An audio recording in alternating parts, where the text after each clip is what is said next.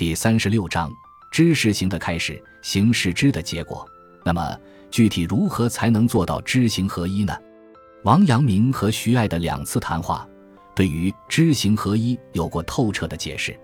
徐爱由于没有领会知行合一的教诲，与宗贤和韦贤再三辩论，也没有得出什么结论，于是就向王阳明请教。王阳明就说：“举个例子来说说，到底不明白在哪里？”徐爱说：“现在的人都明知有父亲就应该孝顺，有兄长就应该尊敬，但往往不能孝顺，不能尊敬。”可见之与行实在是两码事。王阳明说：“这是被私欲隔断了，不是知与行的本体了。没有知而不行的，知而不行，就是还没有真正明白。圣贤教导我们认知并且践行，正是要恢复知与行的本体，不是很随便的告诉你有认知就可以了。所以，《大学》用就像喜欢美色和厌恶臭气一样来启示人们，什么是真正的治愈性。”看见美色是知，喜欢美色是行。见到美色时就马上喜欢它了，不是在见了美色之后才起心去喜欢。闻到恶臭是知，讨厌恶臭是行。闻到恶臭时就开始讨厌了，不是在闻到恶臭之后才起心去讨厌。一个人如果鼻塞，即使恶臭在跟前，鼻子闻不到，也就不会讨厌了，也是因为他不知道臭。我们讲某人知道孝顺父亲，恭敬兄长。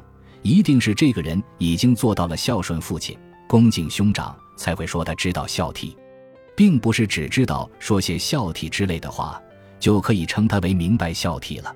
再如知道痛，一定是他自己真的疼痛了才会知道痛；知道寒，一定是他自己真的寒冷了；知道饥，一定是他自己肚子真的饥饿了。知与行怎么可能分开呢？这就是知与行的本体。没有私欲在其中，圣贤教诲大家，只有这样才可以称作知，不然就算不上知了。这是多么紧要实在的功夫啊！非要把知行睡成是两件事，是什么意思呢？我要把知行睡成是一件事，又是什么用意呢？倘若不懂得我提出知行合一的目的，一味纠缠是一件事还是两件事，又有什么用呢？另一次。徐爱说，古人把知和行分开来讲，大概是教人有所区分：一方面做知的功夫，另一方面做行的功夫，这样所做的功夫才能落实。王阳明认为这个理解就偏离古人的原意。他说：“我以前说过，知是行的意象，行是知的功夫，知是行的开始，行是知的结果。如果明白这个道理，那么讲知的时候。”行其实已经包含在其中了，讲行的时候，知其实也包含在其中了。古人之所以把知和行分开来说，只因世上有一种人，只顾稀里糊涂随意去做事，根本不思考琢磨，完全肆意妄为，因此必须说一个知，他才能行得端正。还有一种人，海阔天空、漫无边际的思考，根本不愿切实力行，只是无端空想。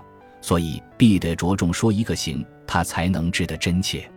这是古人不得已为了救弊补偏的说法。假如明白了古人真正的意思，那么说一点就已经足够了。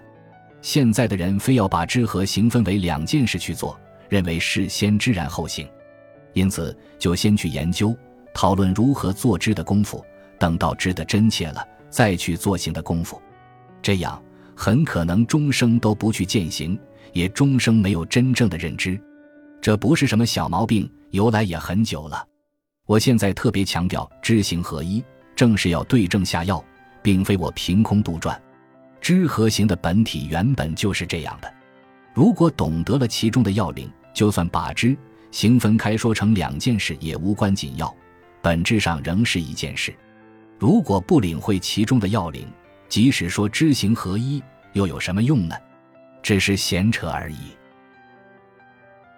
感谢您的收听，喜欢别忘了订阅加关注，主页有更多精彩内容。